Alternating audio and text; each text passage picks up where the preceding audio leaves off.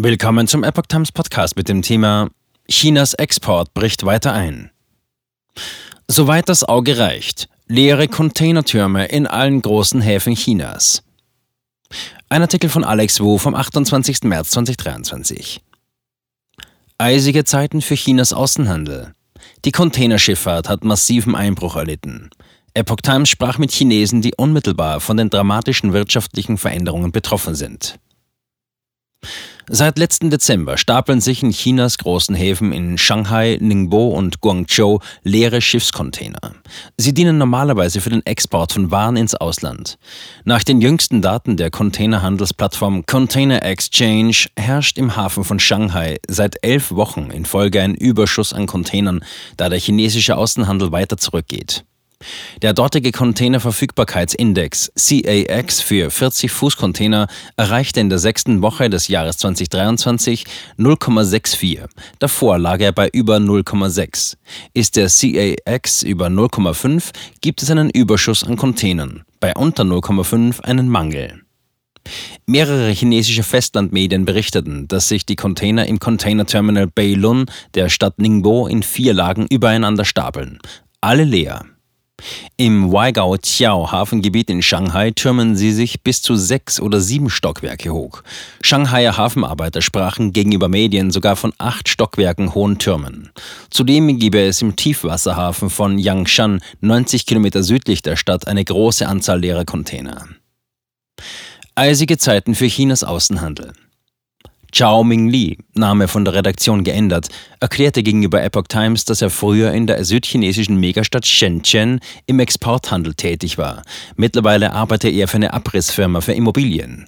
Zitat: Dieses Jahr sind eisige Zeiten für Chinas Außenhandel, so Ming-Li. Und weiter: Leere Container kehren aus der ganzen Welt nach China zurück. Früher sei es schwer gewesen, auch nur einen leeren Container im Hafen der Stadt Yantian zu finden, aber jetzt würden sie sich wie Berge auftürmen. Es gäbe so viele wie seit der Eröffnung des Hafens vor 29 Jahren nicht mehr. Sun Xiaoning ist bei einem Logistikunternehmen in der Stadt Foshan, Provinz Guangdong, tätig.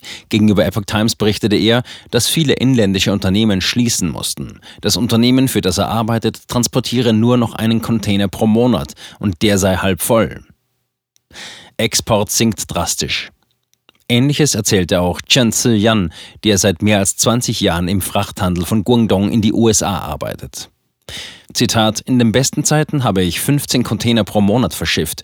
Jetzt sind es nur noch ein oder zwei Container pro Monat, sagte er. Derzeit brauche er seine Ersparnisse auf, um sein Geschäft am Laufen zu halten. Der in den USA ansässige Chinese Ma Yilin, Name von der Redaktion geändert, betreibt ein chinesisches Containerlager in New Jersey. Diejenigen, die im selben Geschäft seien wie er, hätten früher mit den Waren ganze Lagerhäuser gefüllt. Aber jetzt seien alle Lager leer und es kämen auch keine Container mit Waren. Ein Bekannter habe normalerweise 100 Schränke pro Monat von China in die USA befördert, jetzt sind es nicht einmal 50. Verheerende Auswirkungen auf die Lieferkette. Da weniger Container benötigt werden, sind auch die Preise gefallen und so auch die Gewinne der Transportunternehmen.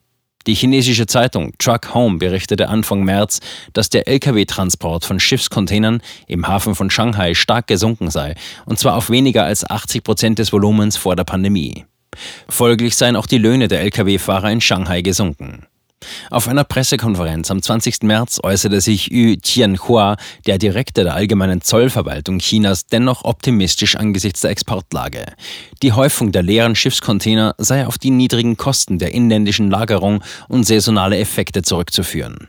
Eine große Anzahl leerer Container würde bald den Hafen verlassen. Er wertete das als Zeichen, dass der internationale Markt immer noch optimistisch in Bezug auf Chinas Exportkapazitäten sei die tatsächliche Wirtschaftslage nicht so gut. Der bekannte Finanzexperte Huang Shizong aus Taiwan hält Yus Aussage für zu optimistisch.